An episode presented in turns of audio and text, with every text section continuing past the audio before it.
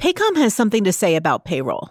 When it isn't right, a lot can go wrong, and it's the employee who ends up suffering the most. After all, their livelihood depends on an accurate paycheck every time. And when they don't get that, they're placed in a tight financial spot, leading to insufficient funds, overdraft fees, missed payments, and other nightmares. Not to mention a lack of confidence and trust in their employer.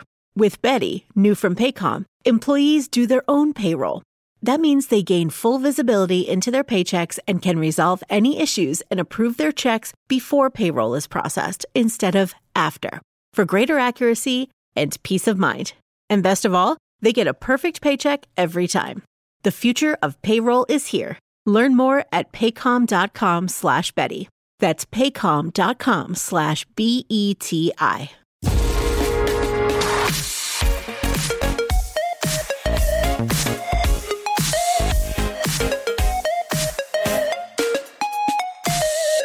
Bienvenido a esto que se llama La Zona Reservada, una sección de intro donde te hacemos una selección de los mejores episodios de podcast escuchados y te los recomendamos para que los disfrutes.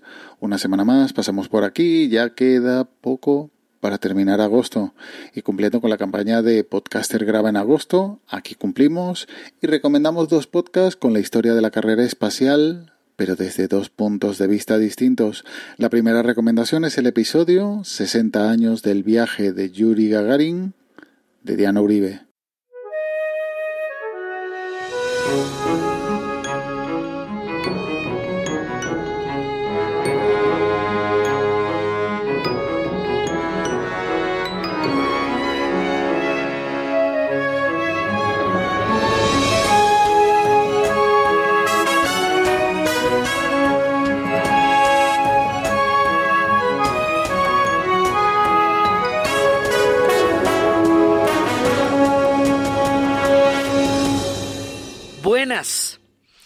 Hoy vamos a hacer un aniversario del año 1 dentro de la serie que les hemos contado que vamos a estar salpicando a lo largo del semestre del año 1 y vamos a celebrar, a conmemorar, a mirar otro viaje. Ya no nos vamos para Oriente, ni nos vamos a venir de Oriente por la ruta de la seda ni por los grandes mares que tuvimos que atravesar de ida y regreso para la travesía de veinte años que duró el viaje de Marco Polo. Nos vamos a la última frontera del mundo que conocemos para empezar a trazarla desde el principio. Vamos a darle una órbita a la Tierra desde el espacio para verla por primera vez Diana Uribe es toda una institución en el podcasting de historia. Independientemente del tema que ella trate, te lo narra de una manera muy didáctica, profunda y muy entretenida. En este caso hablando sobre el primer viaje del hombre en el espacio exterior y un hito dentro de la carrera espacial entre americanos y soviéticos. También ha publicado recientemente estos días la historia de los Juegos Olímpicos y sobre el 50 aniversario de Imagine de John Lennon, también son recomendabilísimos. 1961, Yuri Gagarin, el primer hombre de la especie humana que le da una vuelta a la Tierra por fuera y la puede mirar desde una órbita. Esa es la historia que les vamos a contar hoy, la historia de Yuri Gagarin y la mirada de la órbita de la Tierra. Para esto les recomendamos que vuelvan a escuchar los tres podcasts que hicimos en el año 9 sobre la llegada del hombre a la luna, sobre la carrera espacial soviética y sobre los diferentes destinos, porque están como muy en concordancia con lo que estamos haciendo ahora. Entonces de una vez los invitamos a que se echen esa tripleta junto con este y ahí quedan con parchecito chévere, imaginando los destinos a donde nos pueden llevar las ideas.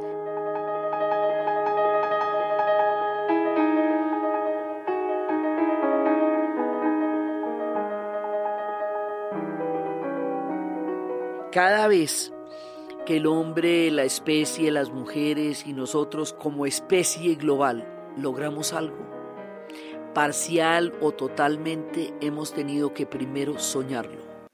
La segunda recomendación es el episodio La carrera espacial latinoamericana del siglo XXI es hoy. Hoy presentamos la carrera espacial latinoamericana. Esto de la carrera espacial se está hablando desde la época de la Guerra Fría en la que se supone la carrera era por ver quién conquistaba el espacio primero, entre los soviéticos y los estadounidenses. Pero entonces, ¿qué tiene que ver Latinoamérica en esa carrera espacial? Si se supone incluso que Latinoamérica es tercer mundo. Al menos así me lo enseñaron a mí en la universidad. Primer mundo era el de los dos países polarizados, superpotencias mundiales que para esa época eran la Unión Soviética y los Estados Unidos, el segundo mundo era el de los países de equilibrio, los que importaba si un día decidían cambiarse de bando. Por eso en el segundo mundo estaban, por supuesto, todos los países europeos, los de Europa del Este y Europa del Oeste. Y si uno de esos países decidía cambiarse de bando, pues era gravísimo para el balance del orden mundial.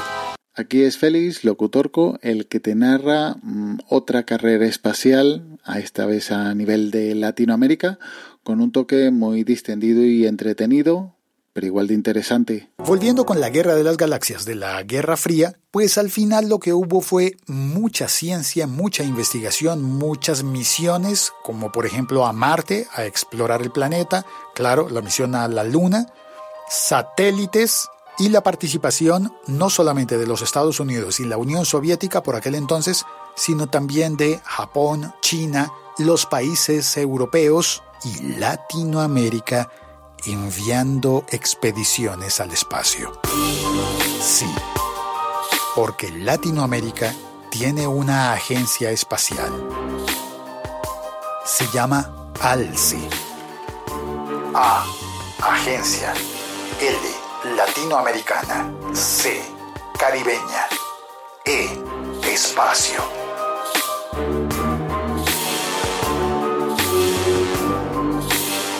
Verdad es que ni yo mismo me lo creo. Se llama ALCE, Agencia Latinoamericana y Caribeña del Espacio. Sí, Latinoamérica y el Caribe. ¿Pero esto desde cuándo es? Desde el año 2021. Espera, espera, espera, espera desde el año 2021 y me dices que existe desde tiempos de la Guerra Fría. Como siempre, los links están en las notas del audio y ya nos emplazamos hasta la próxima semana, la última de agosto, en esta zona reservada de intro. Disfruta el verano, pero cuídate. Un saludo.